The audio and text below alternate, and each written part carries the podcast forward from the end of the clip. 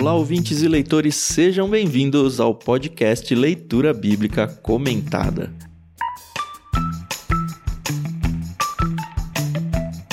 Eu sou o Thiago André Monteiro, arroba vulgutan, estou aqui com a Carol Simão e com o Thiago Moreira para a gente conversar sobre o capítulo 18 do livro de Lucas. Bom dia, tudo bem? Bom dia, pessoal, tudo bem? Aqui é a Carol Simão. É, tenho muitas coisas para perguntar desse capítulo, então vamos lá. Você tem que vir com respostas, Carol, não com perguntas. Exatamente, exatamente. Programa errado, então. Bom dia, pessoal. Lucas capítulo 18, umas parábolas bem interessantes, alguns trechos desafiadores para nós. Então vamos caminhar juntos aqui nesse Aliás, capítulo. esse capítulo, apesar de não ser um capítulo muito longo, ele tem tantas coisas diferentes acontecendo ao mesmo tempo que a gente teve que juntar nos blocos aqui. A gente decidiu fazer em três blocos, mas cada bloco pode ter duas, às vezes até três partes mais ou menos diferentes. E vai funcionar, tudo bem. A primeira parte é o Thiago que vai fazer a leitura, a Carol vai fazer a parte do meio, eu vou fazer a final. Lembrando que a gente agradece sempre a editora Mundo Cristão por emprestar pra gente a NVT e poder usar nesse projeto aqui. E a Maria Lídia por emprestar pra gente a trilha sonora que corre ao fundo de todo o episódio aí, a menos da introdução e do finalzinho, que não tem nada a ver com a trilha dela. Mas acho que vocês já se acostumaram com isso.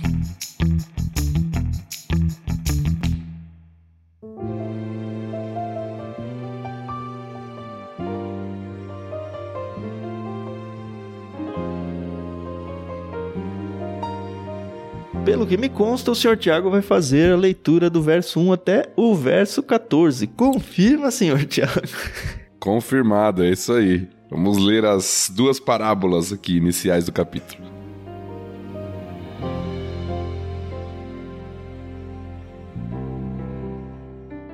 Jesus contou a seus discípulos uma parábola para mostrar-lhes que deviam orar sempre e nunca desanimar. Disse ele: Havia numa cidade um juiz que não temia a Deus, nem se importava com as pessoas. Uma viúva daquela cidade vinha a ele com frequência e dizia: Faça-me justiça contra meu adversário. Por algum tempo, o juiz não lhe deu atenção, mas por fim disse a si mesmo: Não temo a Deus e não me importo com as pessoas, mas essa viúva está me irritando. Vou lhe fazer justiça, pois assim deixará de me importunar. Então o Senhor disse: Aprendam uma lição com um juiz injusto. Acaso Deus não fará justiça a seus escolhidos que clamam a Ele dia e noite? Continuará a adiar sua resposta? Eu afirmo que Ele lhes fará justiça, e rápido. Mas quando o Filho do Homem voltar, quantas pessoas com fé ele encontrará na terra? Em seguida, Jesus contou a seguinte parábola: aqueles que confiavam em sua própria justiça e desprezavam os demais. Dois homens foram ao templo orar. Um deles era fariseu e o outro cobrador de impostos. O fariseu, em pé, fazia esta oração: Eu te agradeço, Deus, porque não sou como as demais pessoas, desonestas, pecadoras, adúlteras. E com certeza não sou como aquele cobrador de impostos. Jejuo duas vezes por semana e dou o dízimo de tudo o que ganho. Mas o cobrador de impostos ficou à distância e não tinha coragem nem de levantar os olhos para o céu enquanto orava.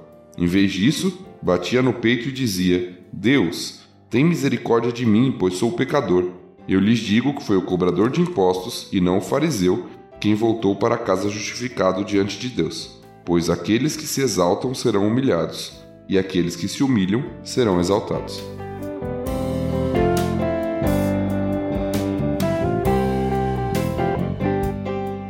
Eu sei que não tem nada a ver, mas vocês já viram aquele meme de Deus, cansei de ser humilhado, por favor, está na hora de eu ser exaltado? Nunca vi. Não dá pra pôr meme em áudio, eu acho. Ô, vocês estão me dando um trabalho de edição aí, ficando levantando música toda hora.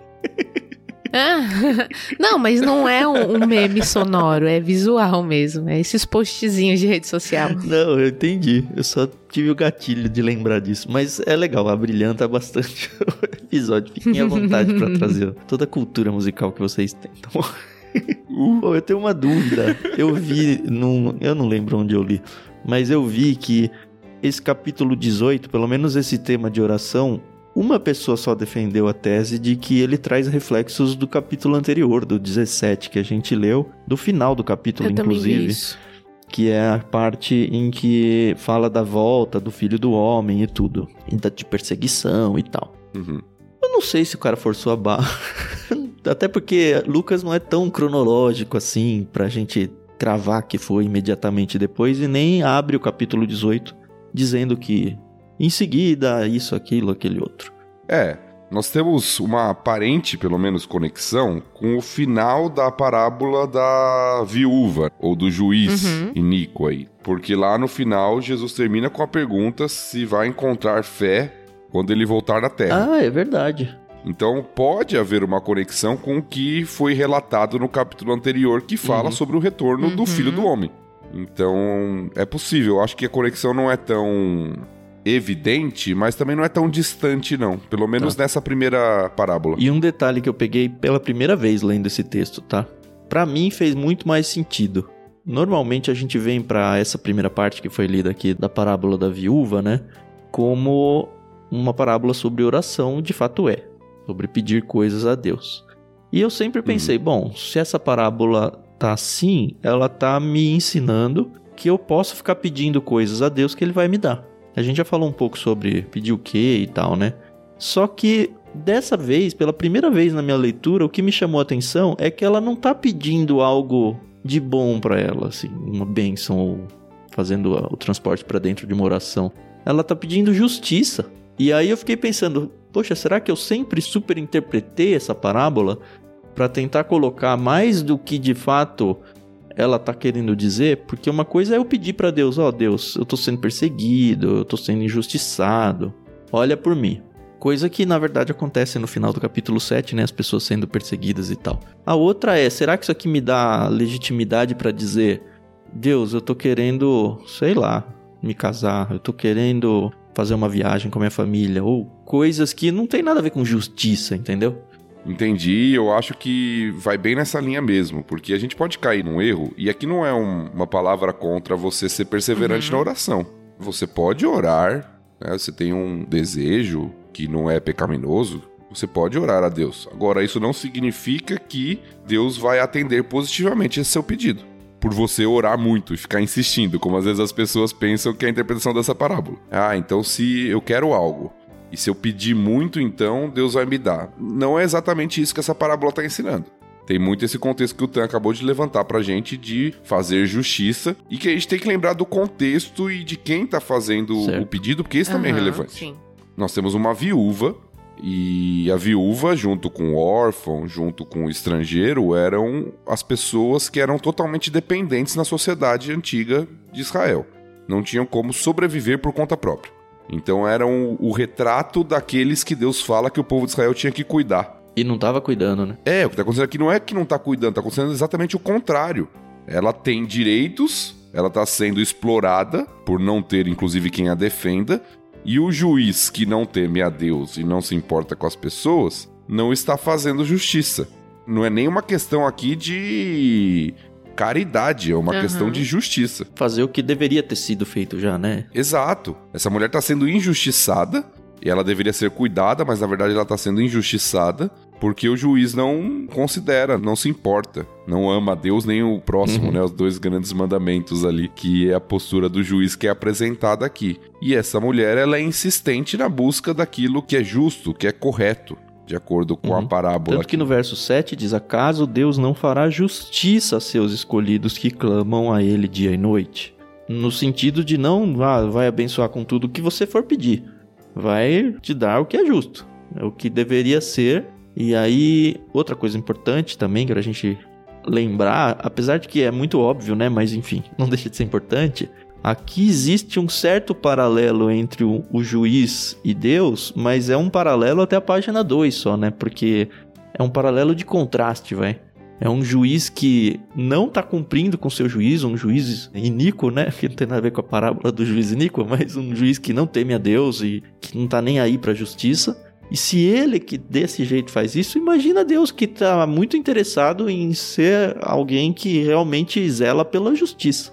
Exatamente, é a comparação que nem aquelas comparações que Jesus fez em outros momentos, né? Se vocês que são maus sabem dar boas dádivas a seus filhos, quanto mais o vosso pai. Então ele pega um exemplo torto, né? É, um exemplo, ó, se um juiz que não ama a Deus, que não considera as pessoas, fez justiça porque a mulher pediu com perseverança, quanto mais o verdadeiro juiz, o justo juiz, né, o juiz de toda a terra o fará aos seus escolhidos, na tradução aqui que foi colocada, que clamam a ele dia e noite. Então a conexão que eu acho que é válida, como a gente começou falando, sua pergunta inicial, tá, com relação à, à injustiça, ao sofrimento que o capítulo 17 destaca a respeito da volta do Filho do Homem, que vão anteceder né, a volta do Filho do Homem, eu acho que está presente nesse sentido. Jesus está falando de um contexto de sofrimento, de dificuldade, de servos dele que estão sendo injustiçados e que clamam a ele e que ele fará justiça. Não necessariamente numa questão uhum. escatológica uhum. apenas. Acho que a conexão não é só essa. Mas ele termina também lembrando de uma questão escatológica. É, eu ia perguntar justamente isso. A primeira lida minha, esse verso 8, ele parece meio solto aqui. Não encaixa com uma parábola, não encaixa com nada.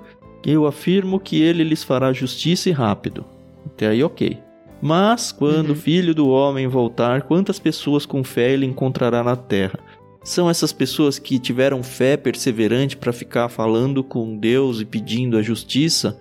Ou é um tipo de represália, as pessoas falando: olha, já nem acredito mais que Deus vai fazer justiça porque tá tão errado tudo e a gente sabe que no fim do mundo vai estar tá cada vez mais, né? A presença de Deus no mundo através dos cristãos vai estar, tá, acho que, cada vez mais fria no sentido de que os cristãos vão ser menor quantidade, vão ser perseguidos, o mundo vai estar tá lutando contra Deus cada vez com mais forças. Quantas vão sobrar orando insistentemente para mim? Será que é meio que isso? Eu entendo assim, tá? Eu entendo que Jesus está falando, olha, é necessário que você persevere na oração. A parábola é sobre isso. Mesmo diante do sofrimento, mesmo diante das injustiças presentes, você deve perseverar na oração, porque Deus fará justiça ao final. Deus vai responder. E aí ele termina com uma reflexão. Diante do sofrimento, diante da injustiça, quantos permanecerão fiéis? Quantos se manterão em fé quando o filho do homem voltar? Porque todos aqueles sinais que nós lemos no capítulo 17, todo aquele sofrimento, toda aquela angústia vai anteceder a vinda do filho do homem. Então, quantos vão permanecer firmes diante do sofrimento e da injustiça? Eu acho que a pergunta é justamente essa. A gente lembra da parábola do semeador, que um dos motivos que faz a semente né, não frutificar como deveria são os sofrimentos e as perseguições. Será que foi por isso que em seguida ele traz o, a parábola do fariseu e do cobrador de impostos, exatamente explicando essa questão da fé, que é uma questão de fé mesmo, né, não de obras? Eu entendo que sim. Eu acho uhum. que sim, e eu acho que tem a conexão da oração também com a parábola do fariseu e do publicano. Ele continua falando sobre o tópico uhum. da oração também. Na parábola do fariseu e do publicano e da humildade e da confiança, uhum. da justiça própria, vamos colocar assim, que envolve a questão da fé.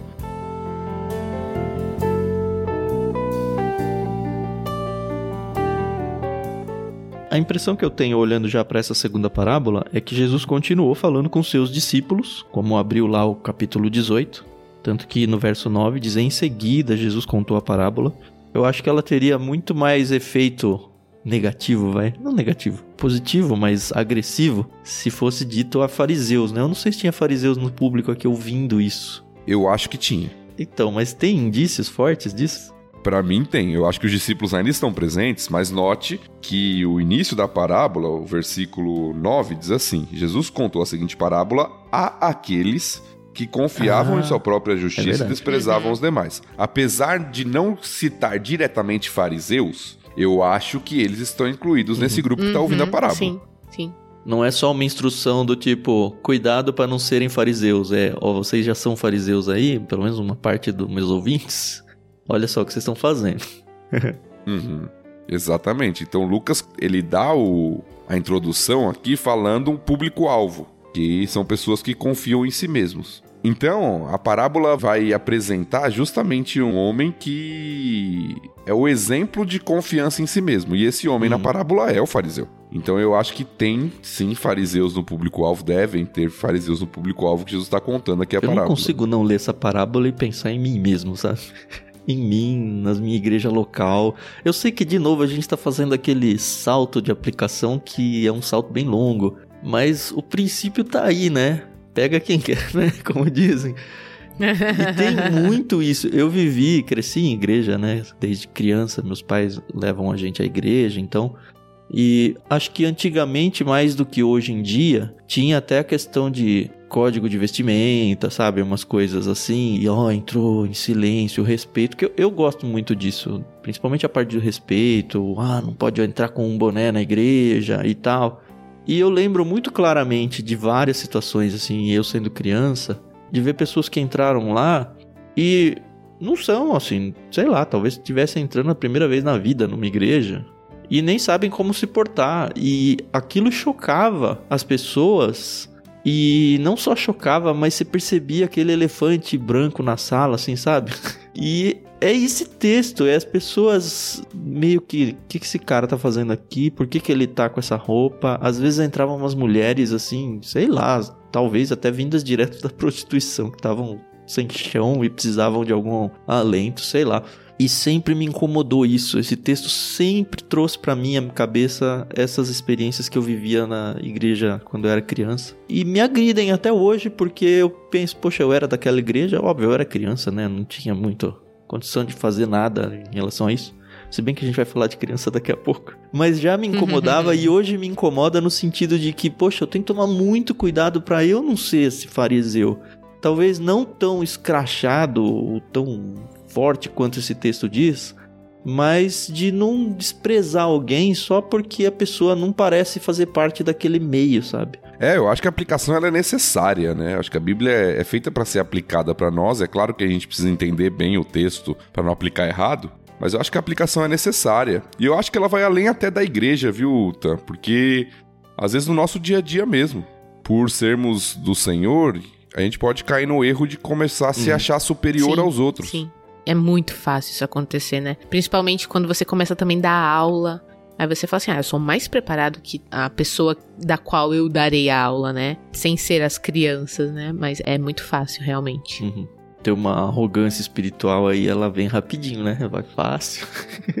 Sim. E é a lição da parábola no final, né? Os que se exaltam uhum. e os uhum. que se humilham. Uhum. Tem a ver com a questão da arrogância uhum. aqui, né?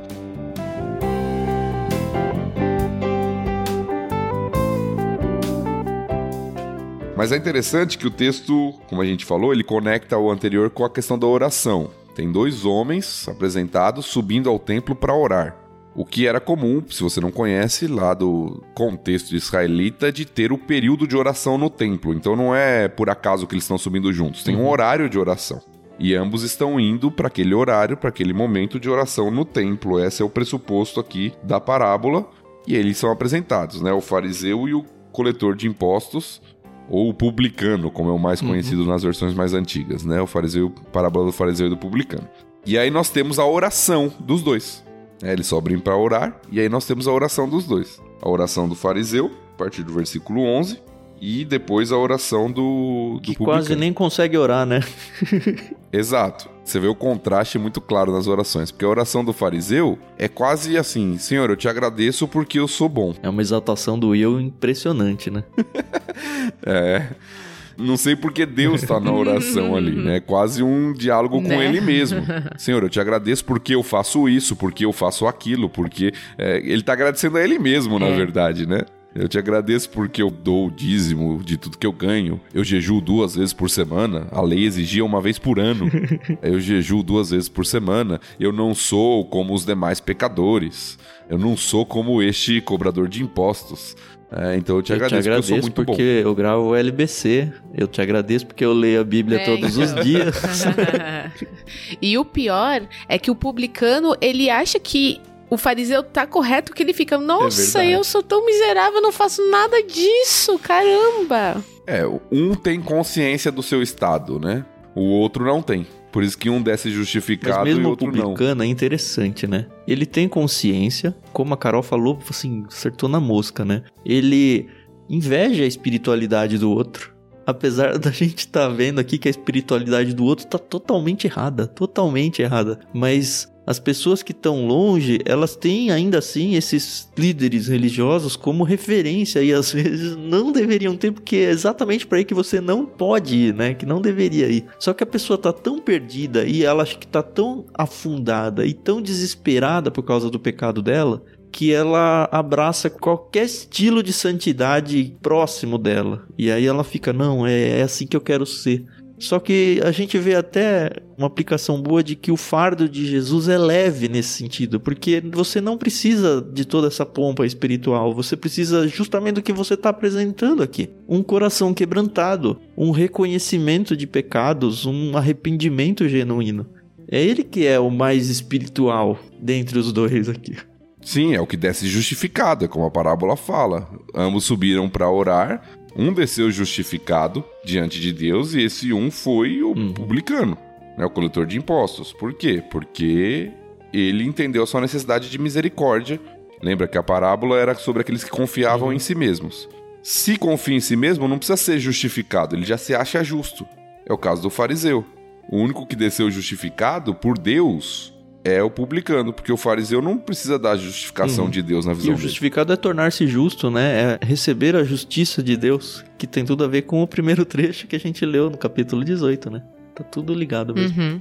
É verdade, é verdade. Não tinha nem pensado uhum. nisso, mas é verdade.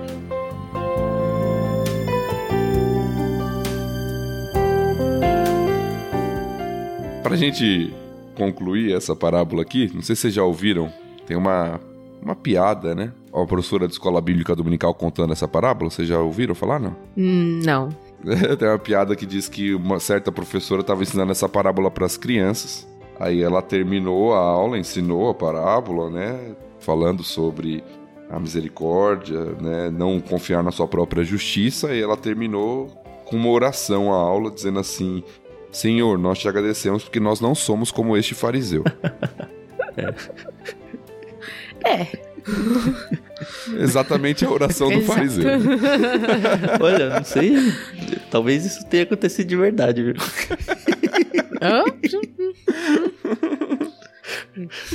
é, mas é, é facinho da gente se perder nisso daí. A gente dá risada, mas é fácil se achar, né?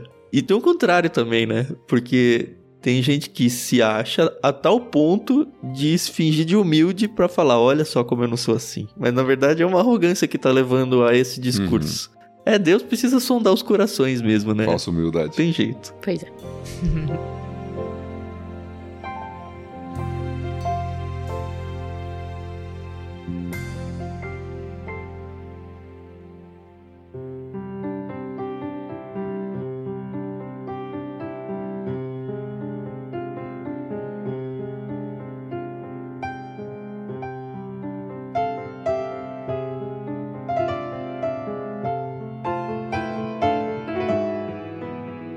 eu preciso pedir uma licença para vocês aqui no episódio de Lucas 18 e trazer mais uma vez, como foi no episódio da semana passada, uma nota do editor. Mais uma vez a gente queria lembrar vocês da importância de vocês se envolverem com a gente no nosso programa de financiamento coletivo que a gente criou recentemente lá no Catarse. Nós temos lá 10 metas para fazer do Ictus uma realidade empresarial. Como a gente já explicou muito bem no último episódio, se você ainda não ouviu, recomendo que volte, não pela nota do editor em si, mas pelo episódio que está muito legal. Mas a gente explicou lá com detalhes o que, que é o nosso projeto de financiamento coletivo e principalmente a necessidade que a gente tem nele para que o projeto do Leitura Bíblica Comentada continue vivo. Entendam, realmente, ele só vai continuar se vocês participarem com a gente. Não pense que o nosso podcast é aquele podcast que bomba, como tem tantos exemplos aí no YouTube, com milhões de ouvintes, ou ao menos milhares de ouvintes. Não, nossa realidade é muito diferente disso, tá? A gente já tá no ar, como você já sabe, há pouco mais de um ano e meio, quase dois anos. A gente já passou por Gênesis inteiro, a gente já tá terminando Lucas, já passamos alguns capítulos em Salmos. Mas a nossa audiência, apesar de crescente, o que deixa a gente bastante feliz, ela ainda é bastante humilde. Só para vocês terem uma ideia dos números, a gente tem mais ou menos uns 200 ouvintes fiéis assim que a gente consegue acompanhar pelas estatísticas que ouvem regularmente a leitura bíblica comentada. Ou seja, se você pensa, puxa, tem tanta gente ouvindo aí, essas outras pessoas vão ajudar e vão apoiar, não é a nossa realidade, tá? A gente realmente precisa que cada ouvinte fiel nosso entenda que vocês fazem parte desse projeto não só como ouvintes, mas como realmente mantenedores, tanto em orações quanto financeiramente falando. A gente lançou o financiamento coletivo e atualmente a gente atingiu 18% da nossa primeira meta. Essa primeira meta é de R$ 3.500 por mês. A gente atingiu, como eu falei, 18% com apenas 15 apoiadores. Então entenda, você precisa fazer parte para que o LBC continue vivo e abençoando vidas de pessoas ao longo do Brasil e até do mundo, que a gente sabe que pessoas de fora do Brasil têm ouvido o LBC e feito a diferença na vida deles. Então, mais uma vez eu lembro vocês.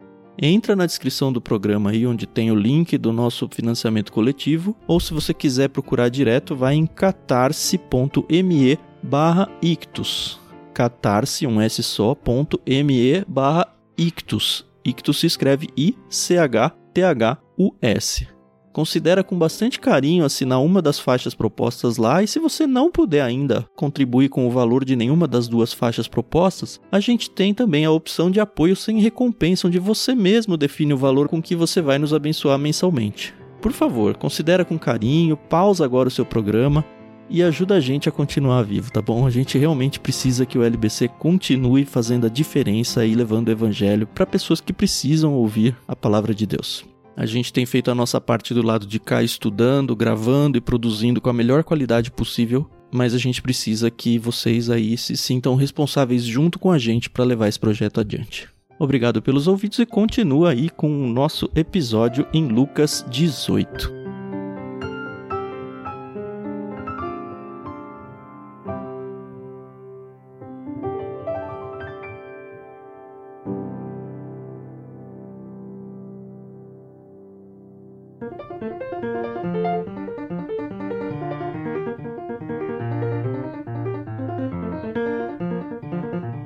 Podemos seguir? Vamos. Boa. Então agora é do 15 até o versículo 30.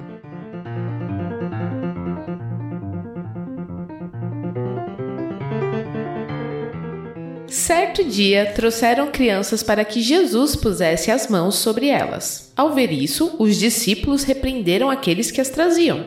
Jesus, porém, chamou as crianças para junto de si e disse aos discípulos: Deixem que as crianças venham a mim. Não as impeçam, pois o reino de Deus pertence aos que são como elas. Eu lhes digo a verdade: quem não receber o reino de Deus como uma criança, de modo algum entrará nele. Certa vez, um homem de alta posição perguntou a Jesus: Bom mestre, que devo fazer para herdar a vida eterna? Por que você me chama de bom? perguntou Jesus. Apenas Deus é verdadeiramente bom. Você conhece os mandamentos: não cometa adultério, não mate, não roube, não dê falso testemunho, honre seu pai e sua mãe. O homem respondeu: Tenho obedecido a todos esses mandamentos desde a juventude. Quando Jesus ouviu sua resposta, disse: Ainda há uma coisa que você não fez. Venda todos os seus bens e dê o dinheiro aos pobres. Então você terá um tesouro no céu. Depois, venha e siga-me. Ao ouvir essas palavras, o homem se entristeceu pois era muito rico. Ao ver a tristeza daquele homem, Jesus disse: Como é difícil os ricos entrarem no reino de Deus. Na verdade, é mais fácil um camelo passar pelo buraco de uma agulha que um rico entrar no reino de Deus. Aqueles que o ouviram disseram: Então quem pode ser salvo? Jesus respondeu: O que é impossível para as pessoas é possível para Deus. Pedro disse: Deixamos nossos lares para segui-lo. Jesus respondeu: eu lhes garanto que todos que deixaram casa, esposa, irmãos, pais ou filhos por causa do reino de Deus receberão neste mundo uma recompensa muitas vezes maior e no mundo futuro terão a vida eterna.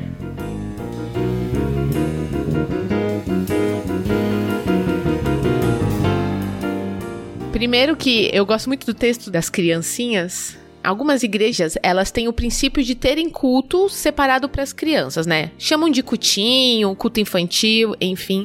A minha igreja é uma dessas igrejas. A gente tem um momento em que todos ficam juntos no templo e depois a gente separa as crianças dos adultos. Muito disso porque as crianças, elas acabam fazendo barulho, atrapalhando, às vezes tira a atenção. E eu lembro que quando eu era pequena, a gente Teve uma época que não teve culto infantil na nossa igreja e a gente tinha que assistir o culto. E, gente, quando eu era criança, eu achava muito chato, entendeu? Nossa, como eu achava chato assistir o culto.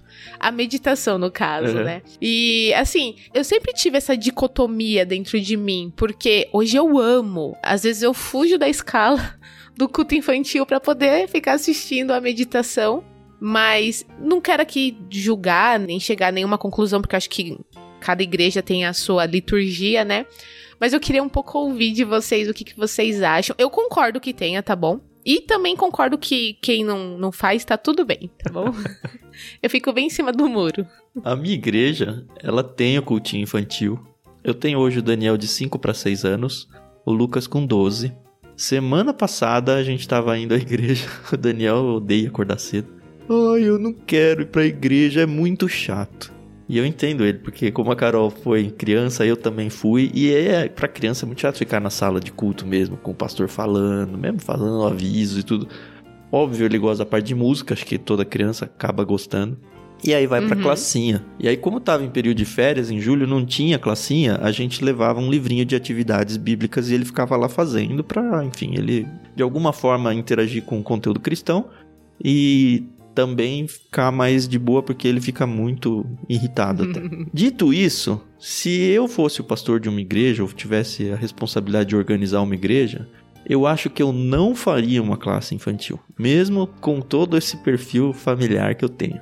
Por quê? Essa é uma conclusão recente minha, tá? Lendo alguns livros, eu nem lembro mais o que foi que eu li, mas eu gostei muito de uma reflexão que dizia que, olha, é sim chato para criança a linguagem, acho que tendo crianças como plateia, o próprio pastor teria que ter alguns cuidados na própria linguagem que ele vai falar. Uhum. Mas a igreja ser um ambiente familiar tem um poder de união até da família, dos irmãos, que é uma judiação tirar as crianças desse contexto. É claro que as crianças vão chorar, é claro que as crianças vão fazer bagunça, é claro que você vai ficar no meio de todo o sermão, um monte de pai, fica quieto e tal, aquela coisa. Mas isso é família, isso faz parte.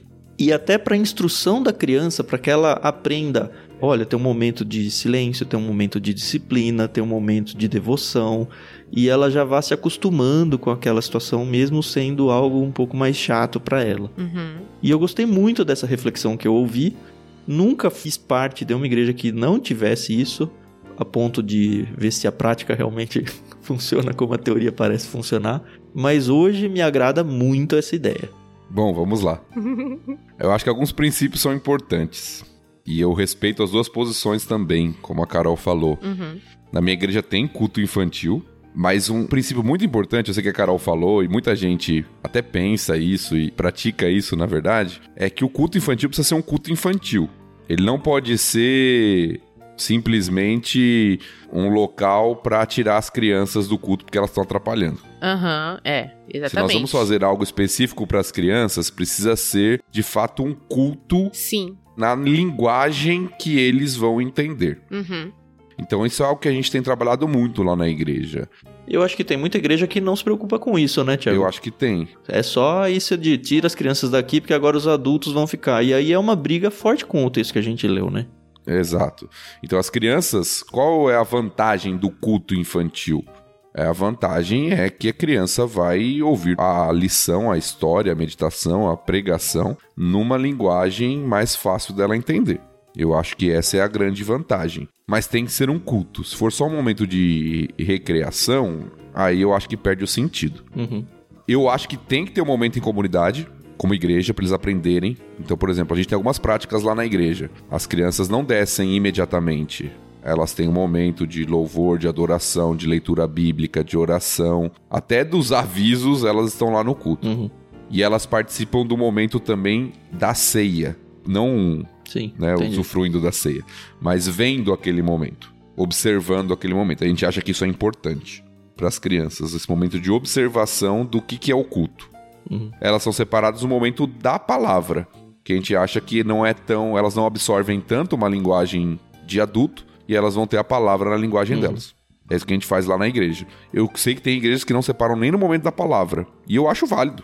Eu acho que é até educativo. É, então. uhum. Eu vi uma vez um professor sugerir a seguinte dinâmica para essas igrejas que não tiram as crianças para fazer um culto à parte. E o pessoal no chat aqui, a gente faz a transmissão, tá me dando uma bronca aqui, eu acho que é uma bronca bem válida, tá? Que eu e a Carol, a gente falou cultinho, classinha, livrinho.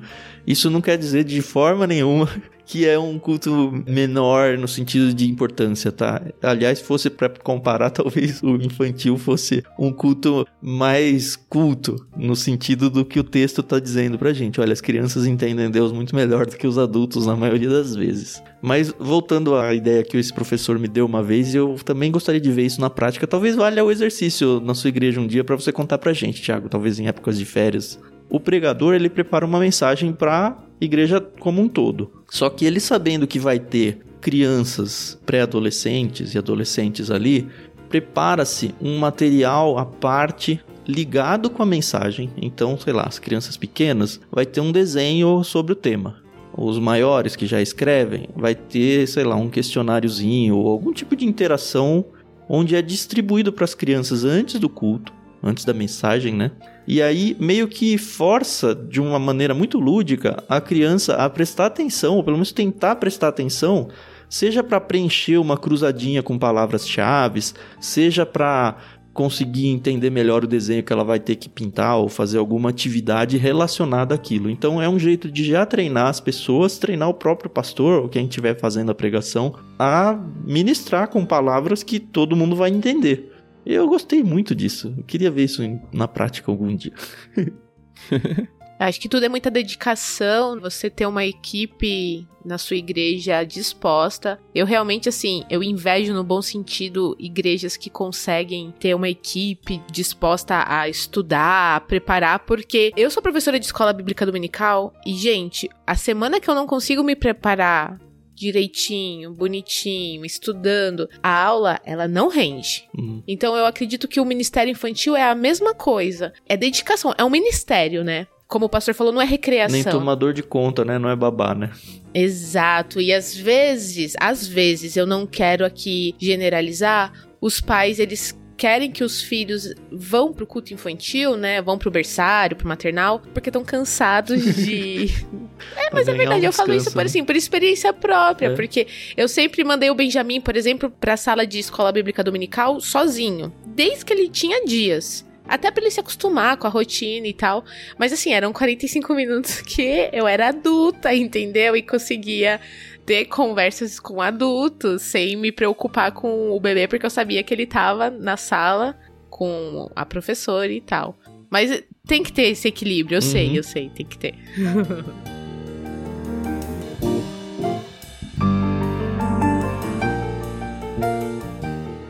Mas eu acho que a gente tem que falar um pouco do texto em si, né? Isso. Depois desse parênteses. parênteses aí um pouquinho longo, né? Mas o texto em si, ele pode parecer um texto meio confuso, mas eu acho que é aquela questão, né? A singeleza e a simplicidade da fé de uma criança, e eu acho que eu só entendi isso na plenitude quando eu tive meus filhos. Quando você fala uma coisa, ela simplesmente acredita. Ela acredita por quê? Porque ela confia no pai dela. Demais. Eu, porque fui eu que falei, filho, é isso, isso é verdade. E se eu inventar uma lorota daquele tamanho, ele não vai ter a malícia de pegar e entender aquilo como uma mentira. Por, quê? Por que, que você mentiria para mim, pai? Pensando nisso, e eu não quero recriminar de forma nenhuma quem pensa diferente, mas foi uma decisão que eu tive antes da gente ter filhos ainda. Eu já conversava com a Renata. Eu falei: olha, quando a gente tiver filhos, eu nunca vou enganar eles que Papai Noel veio, por exemplo, ou que o coelhinho da Páscoa deixou um ovo. Eu entendo toda a parte lúdica e, e tudo mais. E cresci com isso, sabe? Eu descobri que o Papai Noel era o meu tio, sabe? Esse tipo de coisa. Mas eu falava, Rê, pra mim é mais caro os meus filhos terem a certeza de que eu vou sempre falar a verdade para eles. Então, essa foi a decisão e, e eu ensinei os dois, olha, existe o Papai Noel, a figura do Papai Noel, como uma história você vai ter vários amiguinhos na escola que acreditam no Papai Noel, então não precisa estragar a magia lá da coisa, a graça da brincadeira para eles e ser aquele chatão que vai chegar, ai, Papai Noel não existe e tal.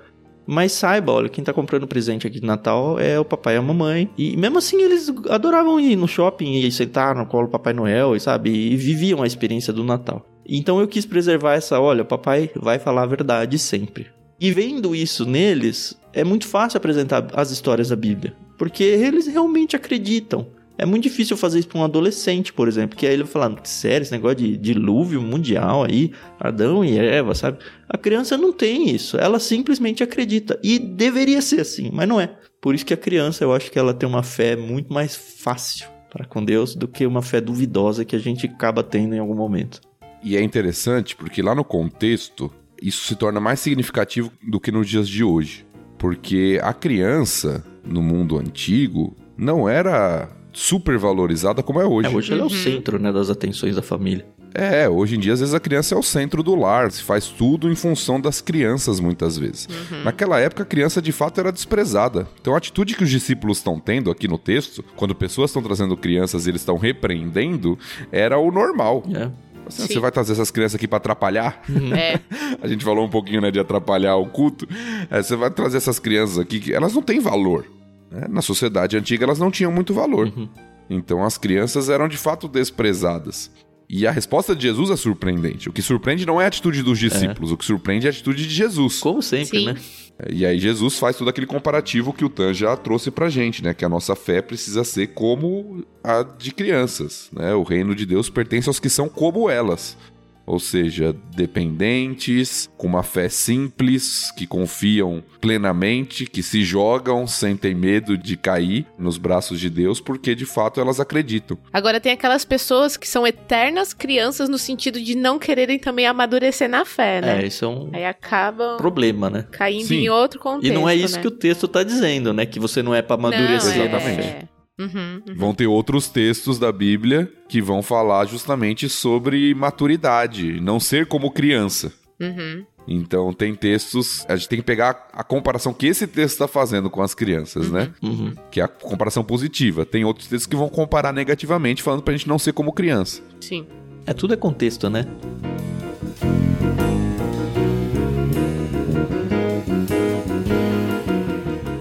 Bom, a sequência do texto parece ser um contraste, né? Um contraste entre essas crianças que recebem e aqueles que recebem o reino de Deus como crianças Uhum. e um homem que é apresentado como alguém que, diferente da criança, era totalmente respeitado. A criança era desprezada, mas que não entra no reino. Pois é. Então a gente tem um contraste entre as crianças que entram e um homem rico, de alta posição, que conhecia os mandamentos e que parecia ser alguém justo, que não entra. E eu acho muito legal essa comparação que Cristo faz, que é mais fácil um camelo entrar pelo buraco da agulha do que um rico entrar nos céus. E eu sempre achei que esse camelo era um camelo mesmo, de animal. Mas é um camelo, Carol. Então, mais uma vez numa meditação, um pastor ele trouxe um exemplo que é uma corda de navio que chamam de camelo, entendeu? O que faz até mais sentido. Eu já ouvi isso também.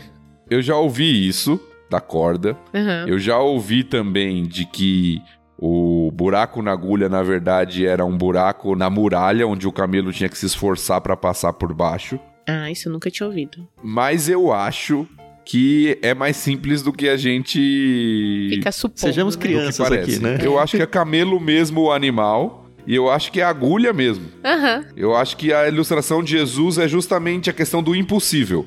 Que ele vai falar depois. O que é impossível para os homens é possível para pra Deus. Deus. De fato, um camelo passar pelo fundo da agulha é impossível. Eu acho que é uma hipérbole mesmo. Aham. A gente já viu que Jesus usa muitas hipérboles. E eu gostei muito, mas muito mesmo, do comentário sobre esse texto da Bíblia de Estudo NVT, que não tá no comentário de Lucas. Ele remete e fala pra gente ver o texto paralelo em Marcos. Eu queria ler aqui com vocês, porque eu acho que matou a pau, olha só.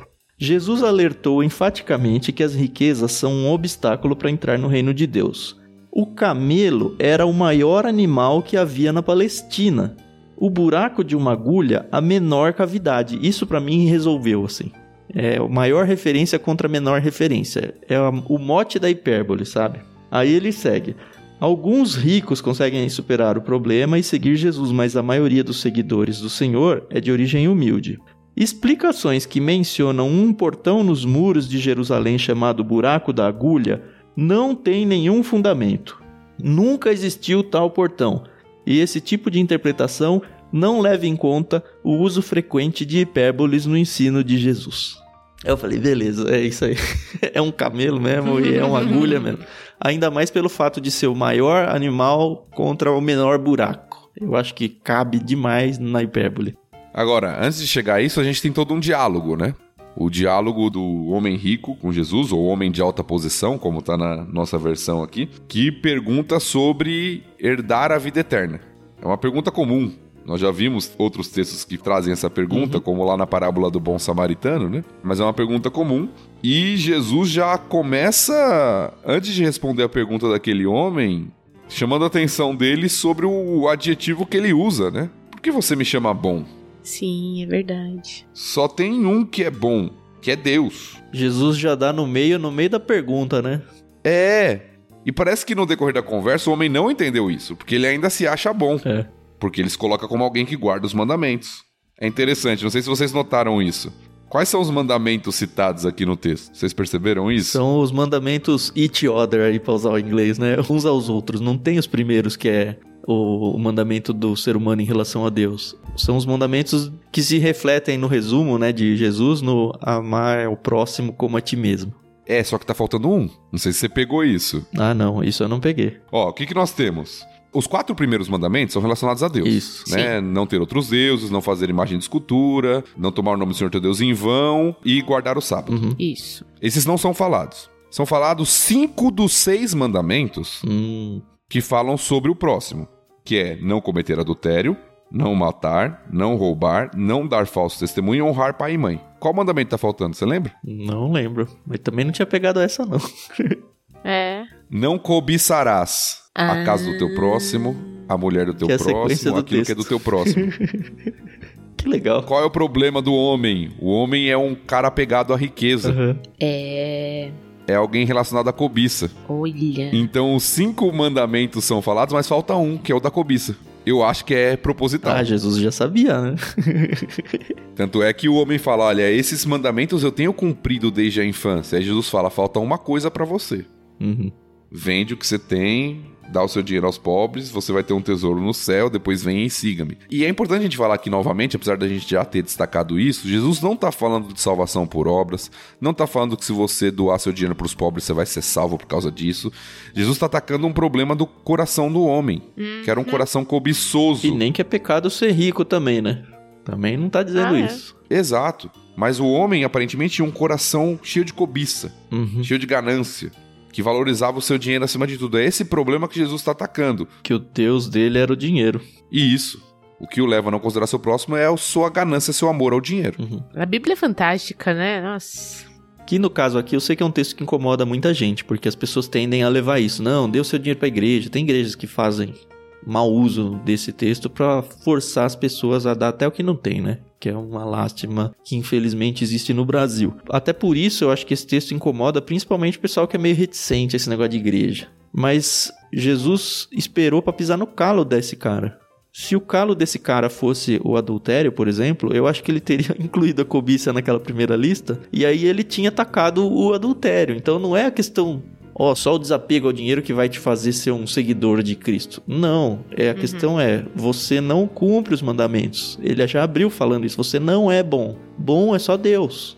E o Tiago falou bem, ele não entendeu isso. E eu acho que, não sei, talvez acho que tenha entendido, porque enfim, ele foi embora triste. Triste porque reconheceu que não era bom e triste porque ele reconheceu que ele não estava disposto a abrir mão da idolatria que ele tinha em relação ao dinheiro. E aí a gente chega na parte que a Carol falou, né? A comparação que Jesus faz. Como é difícil os ricos entrarem no reino de Deus. E aí a comparação do camelo no buraco da agulha, né? Uhum. E eu acho que outra coisa que indica que é de fato o camelo, o animal, e o buraco da agulha, é a reação dos que o ouviram. Uhum. Porque ele fala assim: então quem pode ser salvo? Né? É impossível. Inclusive a gente aqui não tá salvo, né? É meio que isso a preocupação deles. a gente tá fazendo tudo isso aí. Não garantir minha salvação ainda, né? Bateu aquele medo, né? Ah, é. Ah, eu também teria medo na hora, com certeza. Nossa! E aí tem a resposta de Jesus que fala sobre essa questão de que aquilo que é impossível aos nossos olhos humanos é possível para Deus. De fato, a salvação ela é impossível, humanamente falando. Uhum. Ela é só possível por uma obra divina. Cara, essa frase é muito importante, Thiago. Se você tá ouvindo e não pescou, vou repetir a frase do Thiago. A salvação é impossível pro ser humano. Não cabe ao ser humano buscar a salvação, conseguir, conquistar. Não importa, não importa a força que você tenha, o quanto a sua espiritualidade, pensando na parte humana, seja forte. É algo que é dado por Deus e dado de graça. Não tem mérito nenhum seu nisso. Não tem conquista da salvação. A salvação ela é dada de presente, de graça, por graça. E aí a gente reage a isso transformando a nossa vida, seguindo o nosso mestre e tudo mais. Que é, inclusive, pegando o gancho que você falou, a reação, o que aconteceu com os discípulos, que é o que Pedro diz em seguida. Nós deixamos nossos lares para segui-lo. Aí tem o contraste do homem rico que não quis deixar suas posses para ser um seguidor de Jesus e os discípulos que deixaram tudo. Tudo, né? né deixaram o negócio deles, deixaram seus lares para seguir Jesus. E aí Jesus responde com relação a isso também. Isso. Então, como resposta da salvação, o seguir a Cristo. Sim. Como Uhum. o Tan falou aqui. Uhum. E é importante que esse seguir a Cristo é um resultado, né? Não é, ah, eu quero ser salvo, então com a minha força eu vou seguir a Cristo para ganhar a salvação. Não, você já ganhou a salvação e por causa disso você segue a Cristo. A ordem é essa. E se você mudar a ordem, você, olha, acho que dá para existir pessoas que devotam suas vidas a Cristo, só que elas não têm a conversão. elas estão tentando buscar a salvação, será? Tem de tudo, né? Eu não vou pôr ninguém no inferno, eu não ponho ninguém no inferno, mas eu, eu acho É, que pode existir alguém assim, viu? Alguém que vai pela motivação errada. A gente leu recentemente o Peregrino com a galera aí no Ictus, e a gente viu várias. São alegorias, né? O livro todo. Vários personagens tentando alcançar o céu, cada um à sua maneira. E assim, ninguém que tava no caminho, que não tinha passado pelo portãozinho da porta estreita lá, que era um momento de conversão, chegou de fato no céu. E tinha vários que, aos olhos humanos, estavam seguindo a Cristo. A questão Exato. é: e o coração dela e a motivação dela? Para tentar trazer um pouco isso que eu disse como uma potencial verdade, tem o texto de Jesus falando: Nunca vos conheci. Não, a gente fez isso, a gente expulsou demônios, a gente, entre aspas, aqui, devotou a vida ao Senhor, a seguir a Cristo. E aí Cristo falou: Não, vocês não eram meus. Nunca conheci vocês. Porque ele conhece os corações. Ele sabe se de fato o seu coração está em Deus, em Cristo, ou se você só está tentando emular visando um benefício celestial. Nossa, eu tô com medo do que eu falei aqui, viu? Mas. Acho que vocês entenderam.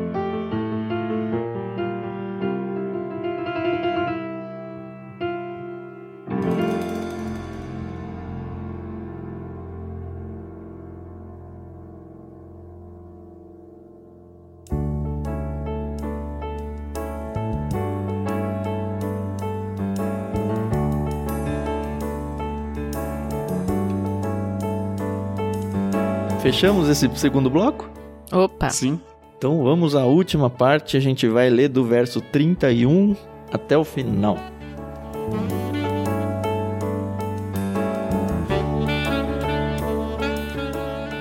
Jesus chamou os doze à parte e disse: Estamos subindo para Jerusalém, onde tudo que foi escrito pelos profetas a respeito do Filho do Homem se cumprirá. Ele será entregue aos gentios, e zombarão dele, e insultarão, e cuspirão nele. Eles o açoitarão e o matarão, mas no terceiro dia ele ressuscitará. Os discípulos, porém, não entenderam. O significado dessas palavras lhes estava oculto e não sabiam do que ele falava. Quando Jesus se aproximava de Jericó, havia um mendigo cego sentado à beira do caminho.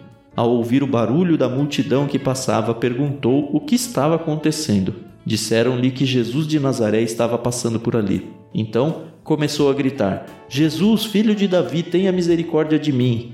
Os que estavam mais à frente o repreendiam e ordenavam que se calasse. Mas ele gritava ainda mais alto: Filho de Davi, tenha misericórdia de mim. Então Jesus parou e ordenou que lhe trouxessem o homem. Quando ele se aproximou, Jesus lhe perguntou: O que você quer que eu lhe faça? Senhor, eu quero ver, respondeu o homem. E Jesus disse: Receba a visão. Sua fé o curou. No mesmo instante, o homem passou a enxergar e seguia Jesus, louvando a Deus, e todos que presenciaram isso também louvaram a Deus.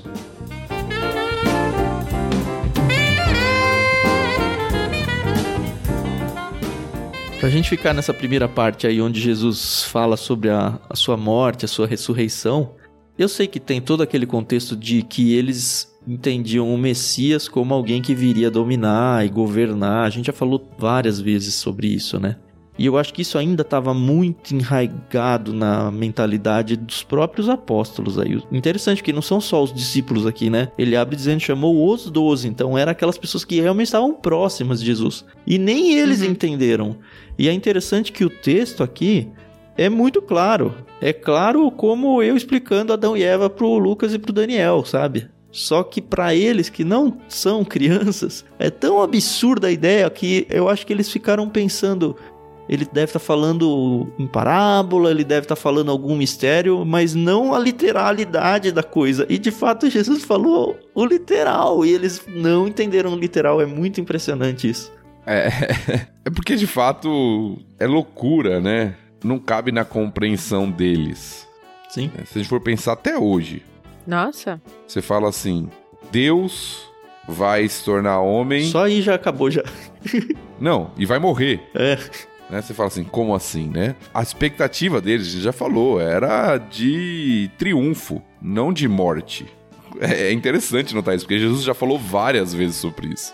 Não é a primeira vez que Jesus fala sobre uhum. o sofrimento, a morte, a ressurreição, mas os discípulos não entendem. Eles só vão entender de fato quando isso acontecer. Uhum, pois é. e mesmo assim tem um que não vai entender, né? Na verdade, nem quando acontecer, só quando eles conseguirem ver o Senhor ressurreto. É.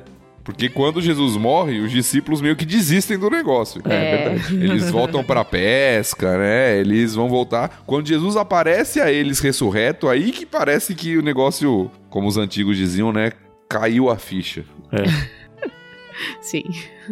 Tem um principalmente que vai ter vários ali dizendo: aconteceu, aconteceu. Não, eu não vi, eu não vi, não acredito. Por isso que tem textos como aquele, eu já acho que já falei com vocês. Ah, porque o céu se descortinou como um pergaminho sendo enrolado e aí viu-se as coisas por trás.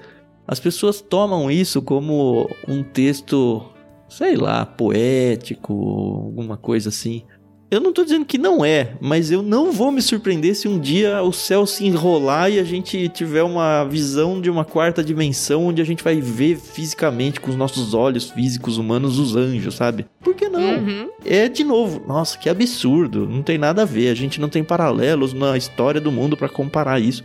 Aqui eles não tinham também. Então, eu tô dando só um exemplo, né? Eu acho que tem vários textos na Bíblia onde a gente hoje interpreta eles como alegórico, pelo absurdo de ser deles, mas que não vai ser surpreendente se não for alegórico, pelo menos um ou outro por aqui, viu? É, é que eu acho que há uma diferença entre alegoria e, por exemplo, o tipo de literatura apocalíptico. Sim, sim. Uhum. O tipo de literatura apocalíptica, ele usa muitas imagens, muitos símbolos, mas não é alegoria. Uhum. Sim. É. é. lógico que comparar o céu com um pergaminho é uma comparação de algo que era concreto para eles, mas de uhum. fato algo vai acontecer de espetacular uhum. no céu de acordo com a comparação que está sendo feita. Uhum. Então não é algo que não vai acontecer. É o que vai acontecer que está sendo ilustrado por uma comparação, por uma imagem. Mas Sim. o trecho das pessoas, não, se escondendo em cavernas porque eles olham para cima e enxergam Deus, sabe? Por que não? As pessoas tentando se esconder de algo que estão vendo, fisicamente vendo, sabe? Ah, eu acho que para mim, visão de anjos vai acontecer de forma muito clara. Uhum. Nos períodos finais, na eternidade, eu acho que a gente vai ver com clareza. É, a gente já teve casos, né, precedentes bíblicos de personagens vendo anjos, recebendo Isaías, anjos. Né? Isso. Tendo visões, né? E até outros que não tiveram visões, que o anjo se revelou mesmo. É, Abraão. Eu acho que isso não é tal. nenhum problema. É. Uhum.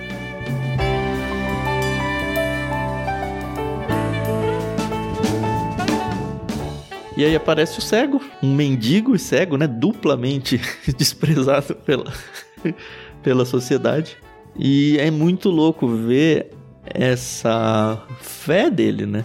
Nossa, e já dizer, né? Filho de Davi, né? Tem é, misericórdia então, ele de reconhece mim, né? claramente que, ó, ele é o Messias.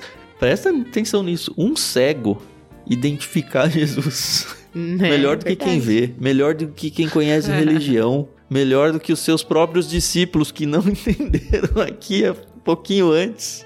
Que louco. É, mas esse é o contraste do capítulo todo, né? Uhum. Na verdade, já vem vindo no evangelho todo, mas o capítulo, ele é bem assim, né? Quem são os exemplos de pessoas com fé, de pessoas que seguem o Senhor no capítulo? É uma viúva, é um cego mendigo, Criança. é o coletor de impostos, são as Sim. crianças. Sim. Quem são os exemplos daqueles que não entram no reino, não seguem a Jesus? É o fariseu, é o juiz, Uhum. é o homem rico.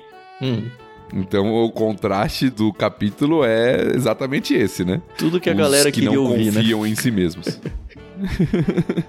É verdade. Não é à toa que tá tudo num capítulo só, né? É verdade.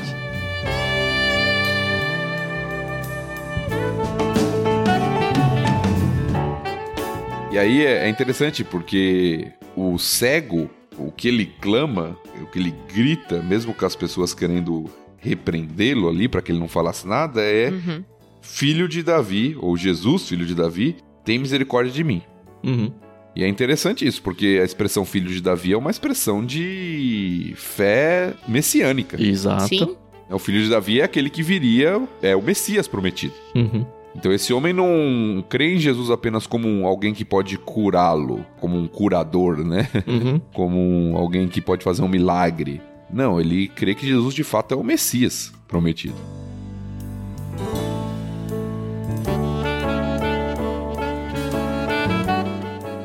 Trazendo de volta essa lista que você mencionou agora, no começo do capítulo, a gente tem a viúva querendo ser calada, o fariseu não diz a palavra calado, mas querendo calar o publicano que tá lá no templo, as crianças querendo ser caladas, Uhum. e aqui de novo um homem mendigo e cego querendo ser calado, porque fica quieto aí, você tá gritando o quê? Uhum. Que doido. E Jesus recebe de novo, né? A fé dele é uma fé como a das crianças também, né? A resposta do homem é simples, né? Exato. O que, que você quer? Eu quero ver. Aí Jesus fala: sua fé o curou. Sensacional, né, gente? Poxa. É bem simples o, o diálogo. Mas é interessante porque essa cura, aparentemente, não é só física. É, né? Vocês têm fácil aí outra tradução pra ver se também é um daqueles casos que o curou, é, a fé te salvou? É a mesma palavra. É, né?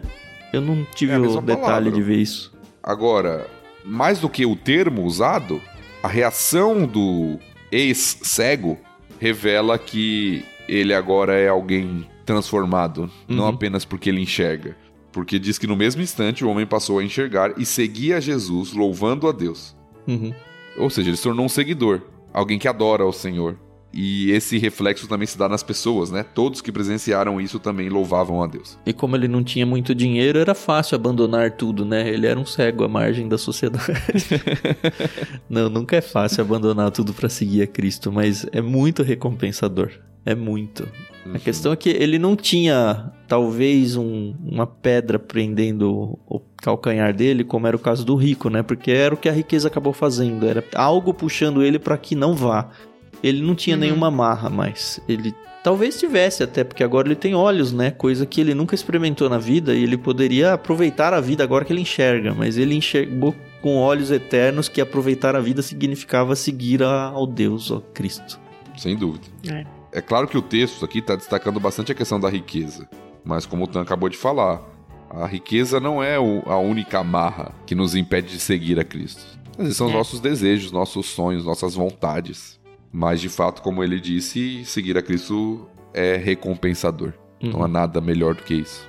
E é bonito ver o finalzinho do último verso, né? E todos que presenciaram isso também louvavam a Deus. Como a gente impacta, ou pelo menos tem o poder de impactar outras pessoas pelo nosso simples caminhar com Cristo. Das pessoas virem que a gente segue um Deus verdadeiro e a diferença que esse Deus faz na nossa vida vislumbra as pessoas que estão à nossa volta. E às vezes a gente nem percebe isso, a gente simplesmente tá caminhando achando que a vida tá difícil, que as lutas estão duras, mas na verdade a gente tá testemunhando e fazendo diferença na vida das pessoas. Eu realmente espero que o que a gente tá fazendo aqui pro LBC seja isso. A gente sabe, dá um trabalho danado fazer isso tudo. Alguns de vocês têm ideia, né? Eu tenho transmitido um pouco da minha edição, eu gasto um dia inteiro da minha semana só editando isso daqui E é um trabalho super solitário, assim. Tô eu, só eu e Deus aqui fazendo um negócio. Poxa, caramba, às vezes super cansado, às vezes preocupado porque tem outras atividades, às vezes com coisas na família para serem resolvidas. Não, temos o um compromisso aqui. E às vezes a impressão que dá é que eu termino um áudio e pronto, acabei. Não, eu não acabei. Tá começando esse meu testemunho agora. Meu não, né? Meu, do Thiago, da Carol. A gente tá colocando isso no ar e aí entregando nas mãos e no trono de Deus, para que Deus fale, ó, leva onde tem que ser levado. E a gente sabe, porque algumas pessoas, graças a Deus, como um dos dez leprosos, vem de volta para contar pra gente, olha, vivi essa experiência, olha, isso foi tão importante para mim e tal. Isso para mim é muito importante, é muito precioso.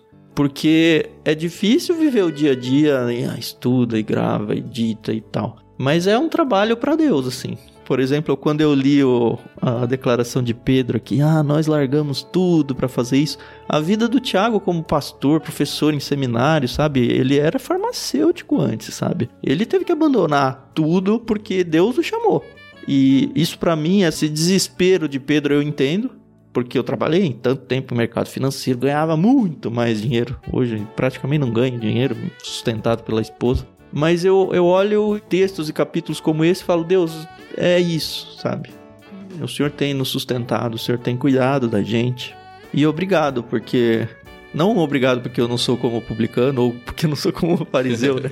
Mas obrigado pelo Senhor me permitir fazer parte do seu plano, de poder te seguir, sabe? Acho que essa gratidão que o cego teve no final de, poxa, eu posso seguir seus passos e fazer diferença na vida das pessoas e outras pessoas que vão presenciar isso que eu tô fazendo, elas também podem louvar a Deus através daquilo que eu tenho feito. Muito obrigado, Exatamente. Deus, assim, por tudo isso.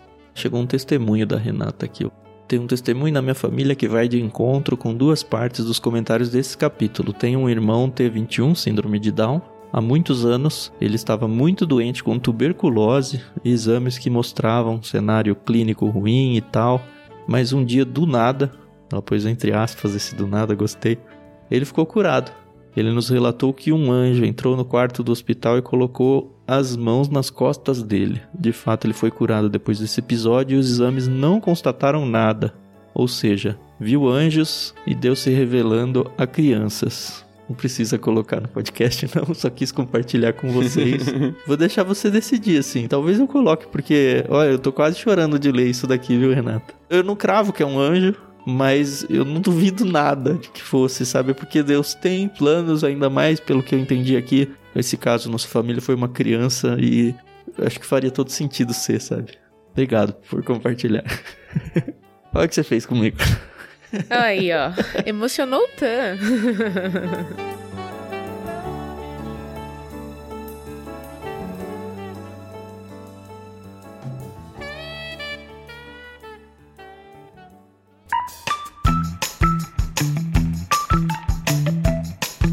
é isso. Não sei se tem mais algum comentário. Um capítulo muito bom, num momento muito especial que chegou na minha vida. Acho que brilhantou ainda mais esse restinho aí com o testemunho da Renata. E espero que a gente possa se encontrar aí semana que vem com vocês. Tem sido muito bom. Não se esqueçam, a gente tem um canal no Telegram, a gente tem o nosso canal no Discord lá. E a gente pode estreitar muito laços com vocês. Tem sido uma delícia poder fazer isso. Obrigado, Carol. Obrigado, Thiago. Semana que vem a gente volta. É isso aí, pessoal. É incrível como a Bíblia se renova, né, a cada dia. E mesmo tendo nascido num lar cristão, lido a Bíblia todos os dias, é muito emocionante ver como a gente aprende cada vez mais, né? Não é nem um pouquinho mais, é cada vez mais. Então, eu agradeço demais estar vivendo essa experiência. Muito obrigado a vocês que ouvem, que compartilham. E a gente pede principalmente que orem por nós, porque a gente leva esse ministério muito a sério. E é isso. Obrigada aí pela paciência, audiência. A gente se ouve no próximo episódio. Até mais. Até mais, pessoal. Obrigado aí por estarem junto conosco. O pessoal que tem participado também da gravação aqui ao vivo no Discord tem sido muito bom ler os comentários de vocês, a interação durante a nossa gravação. Então espero que realmente cada dia mais a gente possa continuar crescendo e aplicando a palavra de Deus às nossas vidas, como temos feito e no episódio de hoje que foi bem especial também. Deus abençoe a todos. Até a próxima.